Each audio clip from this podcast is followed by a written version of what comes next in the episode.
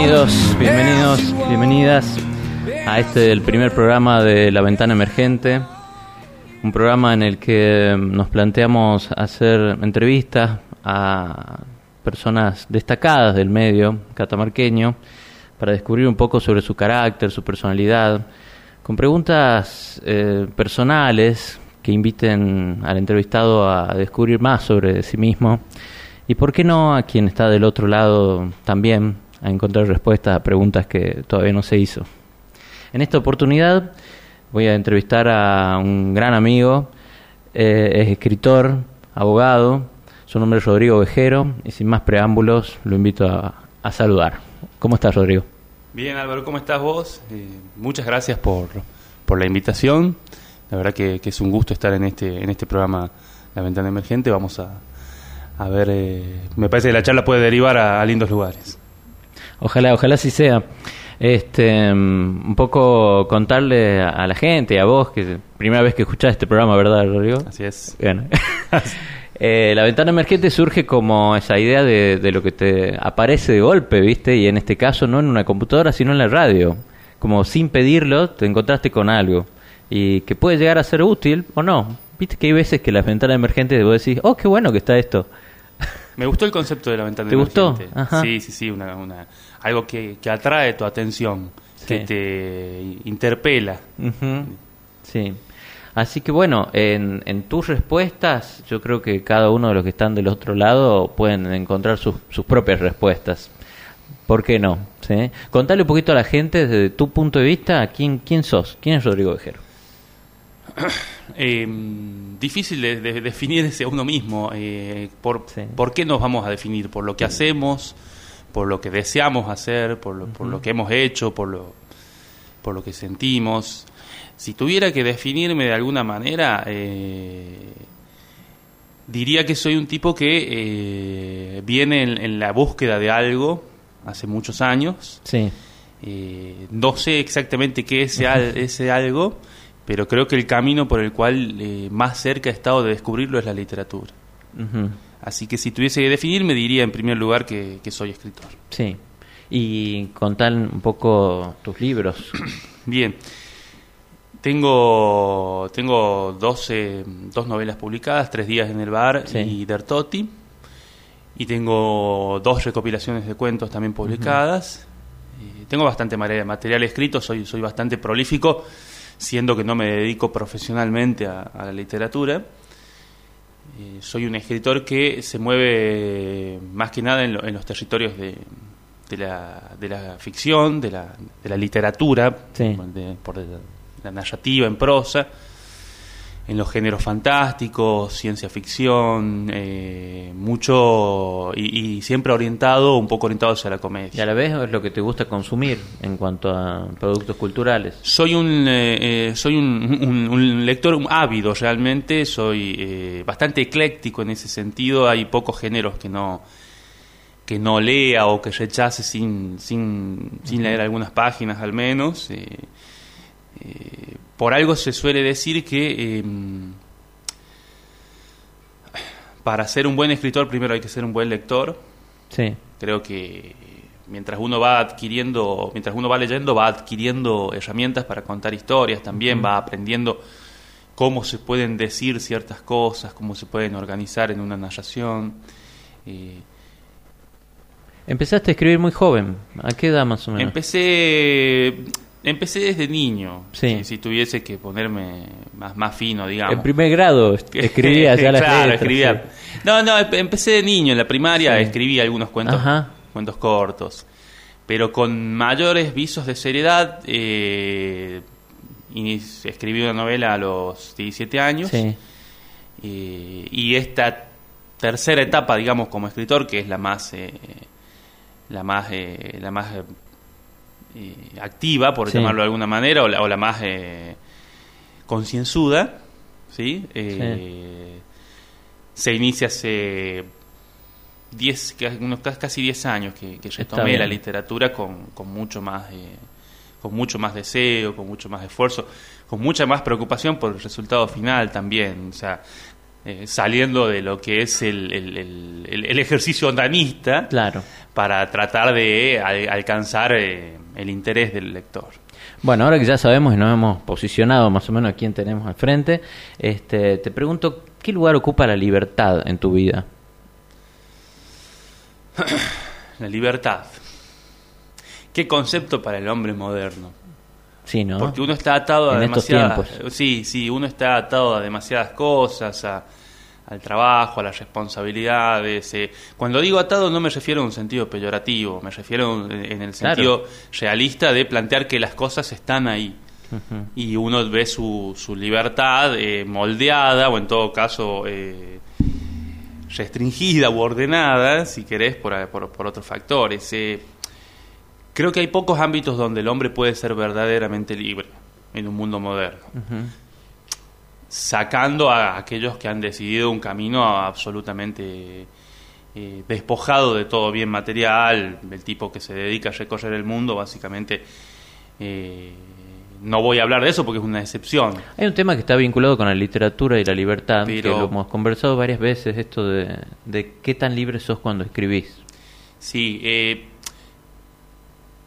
hay una romantización de la escritura, hay una romantización de la literatura según la cual a muchos autores les gusta decir que son plenamente libres a la hora de escribir y creo que eso no es verdad. Creo que, al contrario, de hecho, creo que cuando uno es absolutamente libre a la hora de escribir, escribe muy mal, realmente. Eh, escribe muy mal, escribe cosas que no tienen interés para los demás. Eh, uno está eh, involuntariamente atado a prejuicios cuando escribe y voluntariamente atado a ciertas reglas la libertad a la hora de la literatura eh, nunca va a ser total, realmente. Creo que eso es más un, sueño trasnochado de los que de los que le dan un gran valor a la inspiración y no tanto al trabajo. la, la, libertad es un ideal, como todo. Entonces, eh, cuando uno intenta llegar en la escritura a un ideal, va a fallar necesariamente por el camino. Sí es, eh, es, cierto que tiene que dejar algunos prejuicios de lado. Me, gusta, eh, en, este sentido me gusta la pregunta. Hay un cuento de, de Hernán Casiari, que es un cuento absolutamente distinto a lo, que, a, lo demás que él escribe generalmente, y es un cuento narrado desde, en primera persona eh, por un violador serial realmente resulta eh, eh, aterrorizante la forma en que Cassiari escribe en primera persona como esa persona. Para ese, ese tipo de, de, restricciones morales, ah, uno tiene que tratar de sacárselas de encima. Claro. Para el caso de, de, Lolita o de, o de otras o de otras obras donde se, cuentan cosas muy escabrosas, hay que, hay que tratar de sacarse esas restricciones morales porque si no, no va a salir eh, fluido. Pero más allá de los estándares morales que uno no debería aplicar a personajes de ficción, eh, no creo que la no creo que el ejercicio pleno de la libertad ante una hoja en blanco te lleve a buen puerto generalmente. hay, eh, no puedes dejar de ser vos mismo antes que nada frente a, mm. frente a la página. Quizás eh, encontrar un equilibrio entre eh, algo que te permita volar y no irte demasiado lejos. Estoy pensando en la película, la, la volví a ver hace poco, Parásitos, que ganó el Oscar, que uno dice tiene conceptos muy fuertes, muy fuertes sobre clases sociales y quizás una persona que se sienta muy eh, muy enganchada a todo eso, decir, no, ¿cómo vas a decir eso? No hubiese podido transmitir lo que transmite la obra final. Este, ese simbolismo de, lucha de clases me parece muy interesante transmitirlo de la manera más cruda posible. Sí, por supuesto, eh, yo también he visto la, la, película y desde un punto de vista narrativo, creo que lo más interesante es la tensión, que es bastante obvia, entre los personajes de clase alta mm. y los personajes de clase baja, que incluso a nivel visual está eh, definido, en, si vos te fijas en la película, en muchos planos hay líneas, eh, líneas de paredes, líneas de vidrios, mm. líneas de carteles que separan a los personajes. Eh, Pero aún eso mismo... Y escaleras, escaleras interminables, donde hay un descenso a, unos y un ascenso hacia los otros. Sí, sí, que incluso eh, hasta metafórico del cielo y del infierno. Eh, por algo, una persona que se cree muerta está ahí en realidad. Mm. pero aún en esos casos creo que, que estás atado a ciertos convencionalismos. Eh, para narrar algo humano, no podés eh, desapegarte del lado humano de las cosas. Sí, me imagino que muchas cosas deben haber quedado afuera, como decir, esto ya no, a, este límite llegamos. Sí, además... ¿Te pasa eso cuando escribís, de decir, esto mejor no lo incluyo?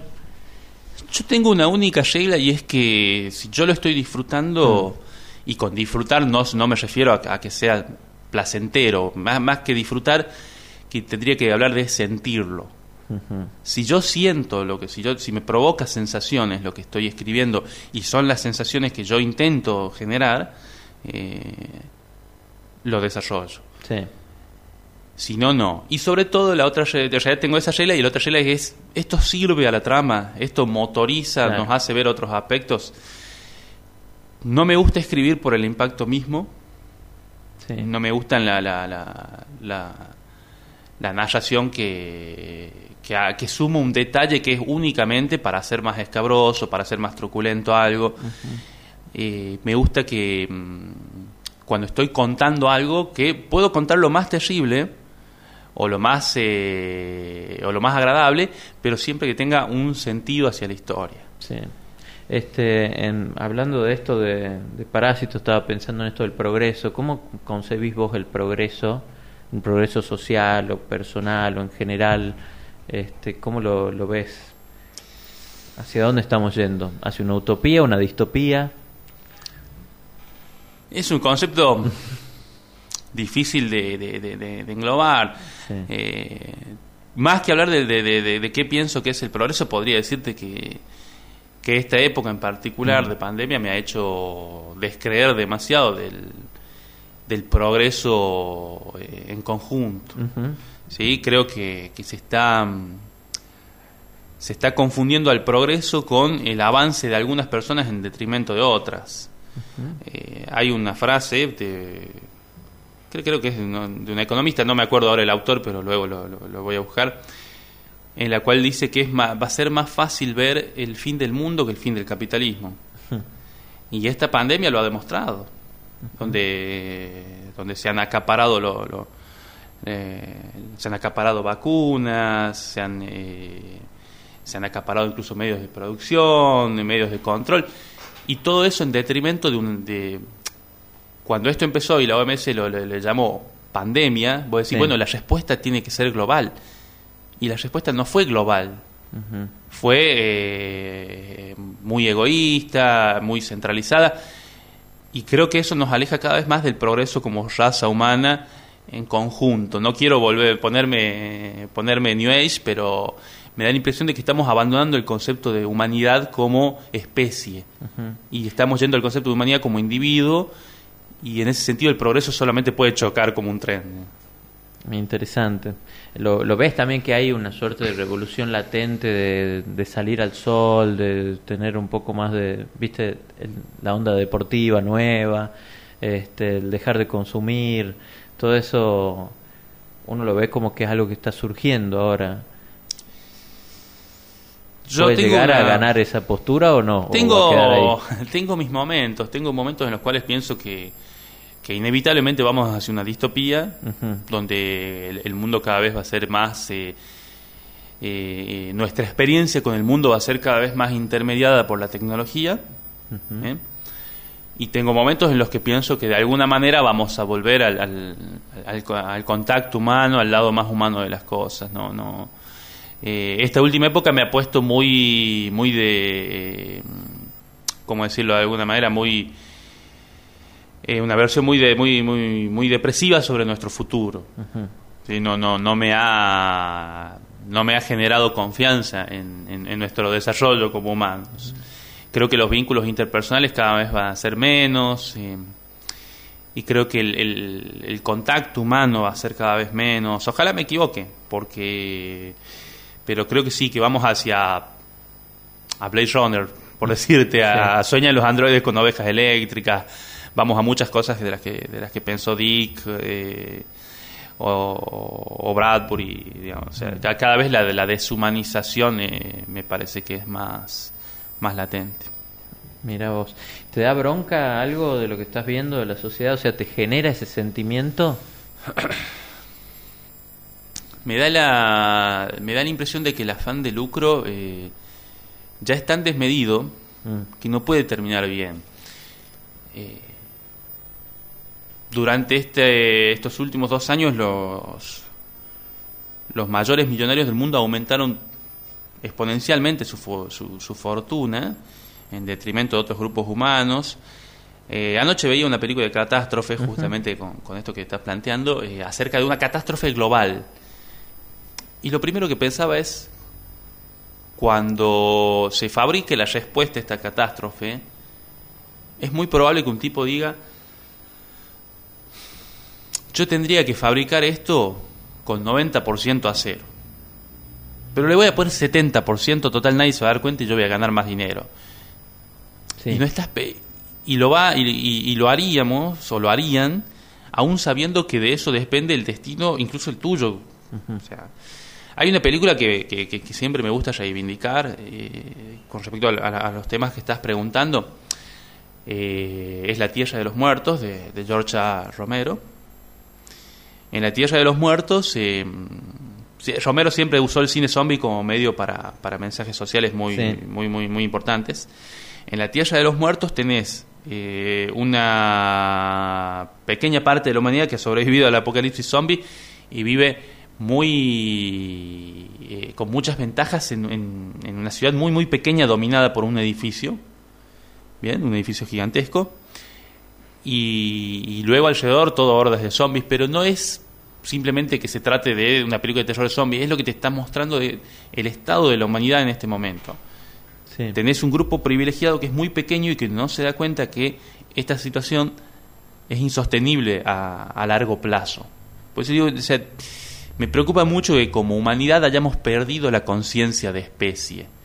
El, no, saber que así no podemos continuar, que, esto va a ser perjudicial para todos. Sí, sí, sí, soy, verás que estoy bastante alegre hoy. ¿Pensás que, no, las, preguntas son para hacer introspección también, tiene que ver con eso. Este, ¿Pensás que eso a, ha repercutido, que tiene un, efecto en los productos artísticos actuales, música, literatura, cine?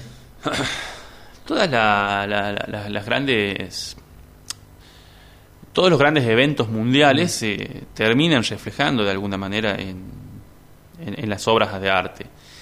Eh, en la década del 40 y del 50 el temor a la guerra atómica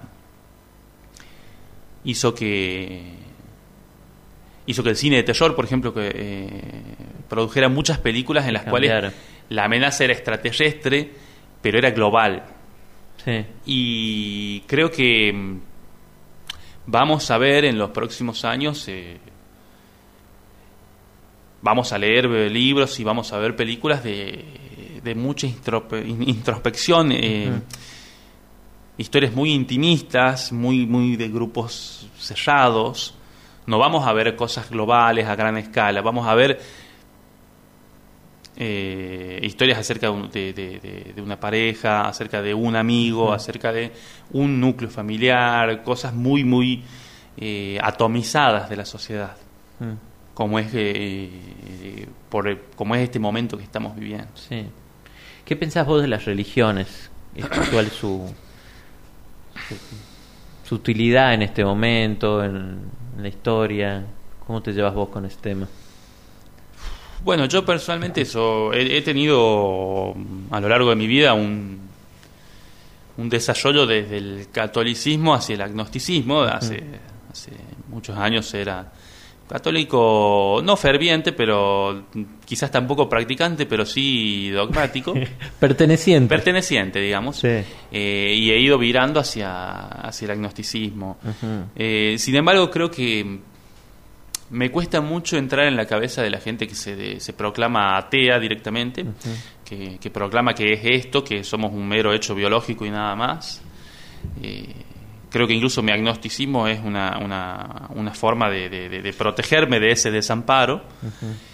Eh, y creo que la, yendo más hacia la pregunta, eh, creo que la religión siempre va a tener un papel, el creer en algo, el organizar tu vida en base a algo. Y de hecho creo que vamos a ir virando virando el, pensamiento religioso, la creencia religiosa, va a ir virando hacia otros lugares, pero no se va a abandonar. Mm. Quizás no hablemos de, no, quizás no hablemos de un Dios o, de, creencias sistemáticas, sistematizadas, pero sí vamos a hablar de creer en otras cosas, en, mm. creer en el Estado, creer en el que si bien es, material, es humano, también en cierto punto es una abstracción, formada por, por, materialidades, eh, pero es difícil llevar una vida realmente eh, anárquica en cuanto a creencias. No, no, creo que el humano no está no está preparado para sentirse un animal desamparado. Hablabas del Estado, ¿cómo te llevas vos con la autoridad? Con la autoridad, yo soy un, soy un, un, ferviente defensor del, del pacto social. Sí. Eh, en la línea de, de, de, de, Rousseau, de Locke, digamos, más, allá que tienen diferencias entre ellos. Eh, me río un poco cuando escucho hablar a, a personas que, que refieren a, la anarquía como, como, forma de vida. No, no, creo que creo que están olvidando el espíritu gregario del humano.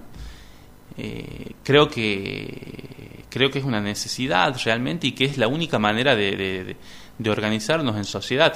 Yo, al contrario de lo que muchos hoy en día pregonan o, de la o de, de, tendencias modernas que proponen eh, eh, el achicamiento del Estado o, el abandono del Estado, o sea, en, pos de la maximizar las libertades individuales, yo creo que el Estado es uno de los, el Estado moderno, el, es uno de los grandes logros de la, de la sociedad, tanto occidental como oriental. Eh, el, habernos organizado de esta manera es uno de los grandes logros. Sí. Y en ese contexto, ¿qué, qué reacción o qué sentimiento te producen las injusticias cuando las ves? No, eh, vos, perdóname que te pregunte, vos me preguntas injusticias desde el, desde el lado del Estado o, particulares. Sí, porque en realidad cuando uno ve un actuar de alguien que es injusto, uno dice, bueno, esto es delictivo, esto es criminal, esto alguien debería hacer algo, pero cuando nadie hace nada, ahí es donde uno dice acá hay una injusticia social, si se quiere, una injusticia... Yo, este... yo creo que, que esto que voy a decir parece una verdad de perogrullo, pero, pero hay que analizarlo un poco más en profundidad cuando uno toca estos temas y es lo primero y principal es que somos humanos y por eso somos falibles y por eso el Estado como construcción humana va a fallar inevitablemente. Y con fallar me refiero a omisiones o a actos incluso eh, ilegales. Aclarando que no estamos hablando de, una cuestión actual. yo quiero que esta entrevista se escuche dentro de 10 años y podamos decir, estamos hablando de, los gobiernos, de los estados. Eh, ahora, para desarrollar un poco más tu, tu, pregunta, si uno se pone a, analizar datos y a analizar conductas, eh, surge que las injusticias han ido eh, disminuyendo debido al rol del Estado. La, incluso la administración de justicia, por, por, por muy falible que sea, eh, va mejorando, va llegando a lugares a donde antes no llegaba. No, no creo cuando te dicen que todo tiempo pasado fue mejor, eh, olvidan las profundas desigualdades de los tiempos pasados, eh, incluso olvidan, por ejemplo, que algunas cuestiones que ahora, por, por hablar de derecho penal, están tipificadas como delito, no lo eran hace, hace no tan lejos, hace 20, 30 años. Entonces, sí, obviamente que, que, que me preocupa cuando veo injusticias, pero creo que el rol del Estado ha ido eliminándolas no es un proceso inmediato y quizás sea un proceso sin fin, pero sin duda que creo que, que, ha mejorado mucho la, la, situación.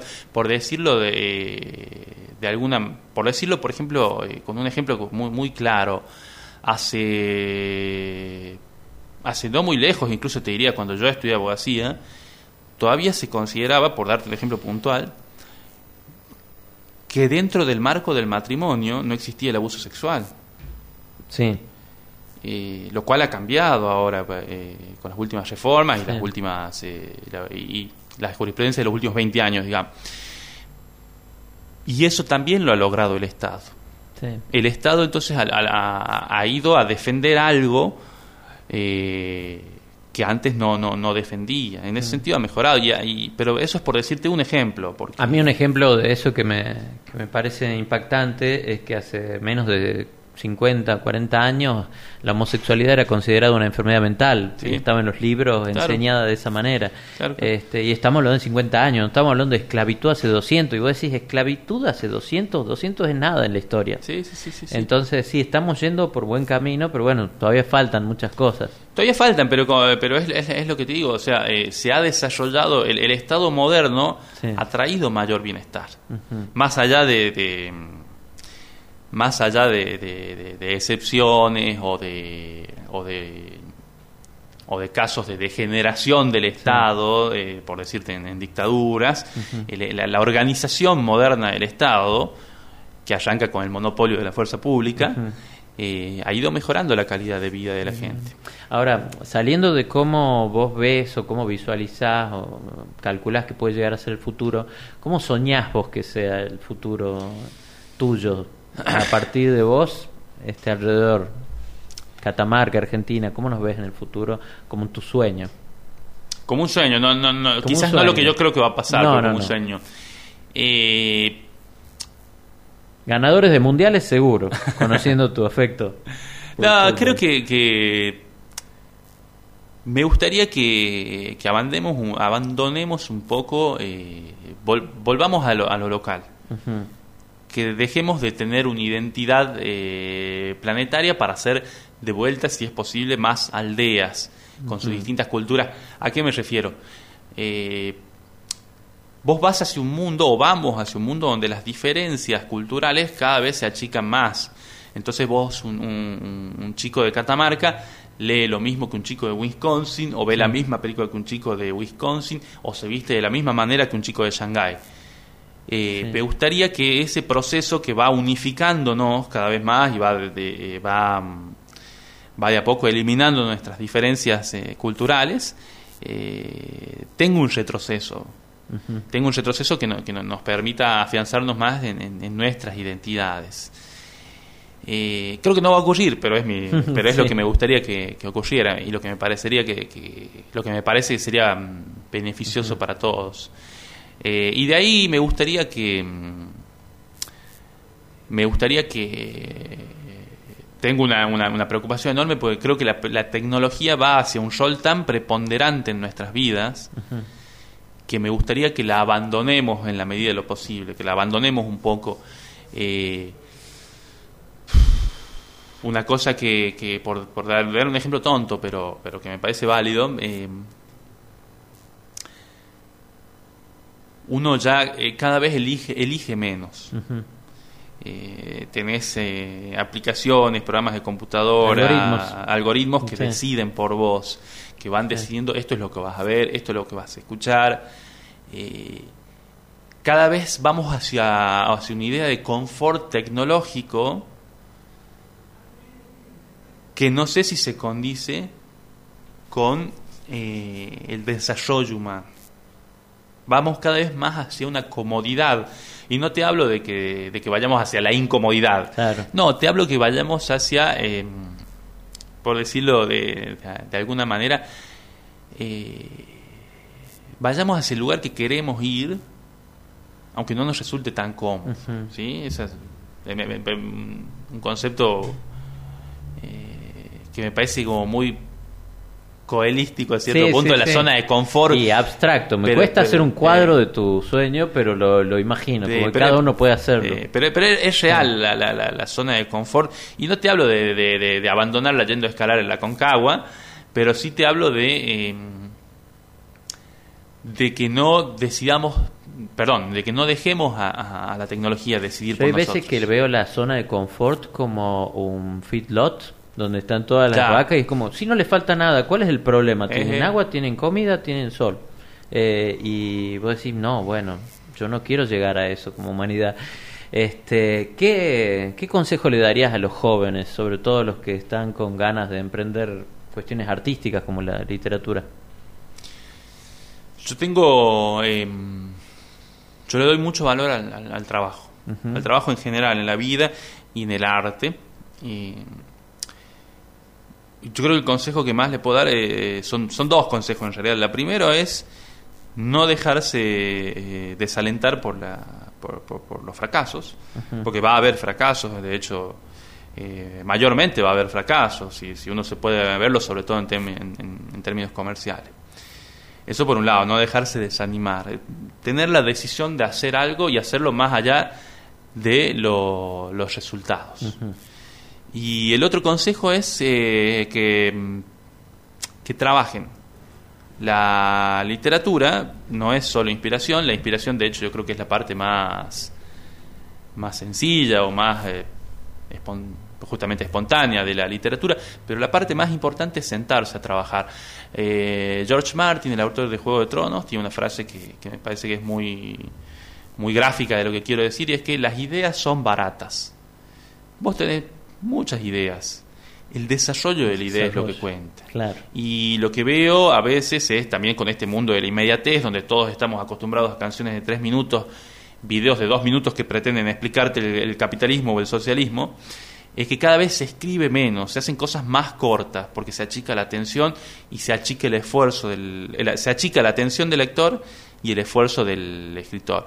Y creo que tenemos que romper esa inercia para hacer un buen producto. Y entonces, y eso, y esa inercia solo se rompe con, con trabajo. trabajo. El trabajo es, muy importante. Eh, a veces la gente romantiza la idea de ser un escritor y se olvida de escribir. La gente, parafraseando a Dolina, que algún día dijo, eh, la gente quiere haber leído, no quiere leer. Bueno, la gente quiere haber escrito, no quiere escribir. Claro, claro. Quieren ver el libro con su nombre en la biblioteca. Claro, pero no quieren las horas eh, sentado, eh, volver a revisar el libro para ver en qué se equivocó, ver cómo va a cambiar esta parte, cómo va a desarrollar mejor esta parte. Quiere que el libro ya esté en la biblioteca. Claro. Sí, y creo que eh, con eso les pasa con muchos géneros. Esa inmediatez además es propia de la, de, la vida moderna. Y, y atentar contra el proceso es atentar contra el resultado. Claro, coincido totalmente. ¿Por qué tenemos que levantarnos a la mañana? Atentos a esta pregunta, quienes han llegado hasta aquí Bien. se están llevando las mejores preguntas al final. Eh, lo primero es un hecho biológico, ¿sí? para no hacerse la pis encima, básicamente. y para comer, para... Eh, pero creo que cada uno tiene que, decidirlo por sí mismo. Te podría decir, eh, me podría poner en... ¿Por qué lo haces vos? Eh, me podría poner en un plano New Age y decirte, no, hay que levantarse por, el, por la luz del sol, por el aire que respiras, por los ojos que Dios te dio para mirar. Creo que cada uno lo tiene que decidir por sí mismo. Eh, yo tengo en mi vida pasiones que me hacen levantarme a la mañana y son muchas, los seres queridos, la la literatura misma, eh, el deporte, pero es una pregunta general que a su vez se puede condensar en una, y es, eh, ¿por qué tenemos que levantarnos por la mañana? Porque tenemos un tiempo limitado y tenemos que aprovecharlo. Hay, un, hay un cuento de, de, J.G. Ballard, que es un, autor de ciencia ficción que, que, es muy bueno y plantea ideas muy interesantes, y este cuento en particular habla de que mediante, mediante una operación eh, se logra que, lo, que un grupo de humanos no tenga que dormir nunca más. Y gane de ese modo un tercio de vida. Eh, pero luego, evidentemente, la psiquis del humano no está preparada para eso. Necesita el descanso, necesita reiniciarse. Eh, pero al mismo tiempo el cuento se entronca con lo que te estoy diciendo. ¿Por qué nos tenemos que levantar? Porque el tiempo es limitado. Y tenemos que hacer todo lo posible. O sea, no tenemos constancia de que haya un regreso. Y por ese motivo hay que aprovechar al máximo posible eh, esto que ha sido lo que, lo que nos ha sido dado. Última pregunta, y la más importante. ¿Qué es el amor para vos? Qué pregunta. ¿Qué es el amor?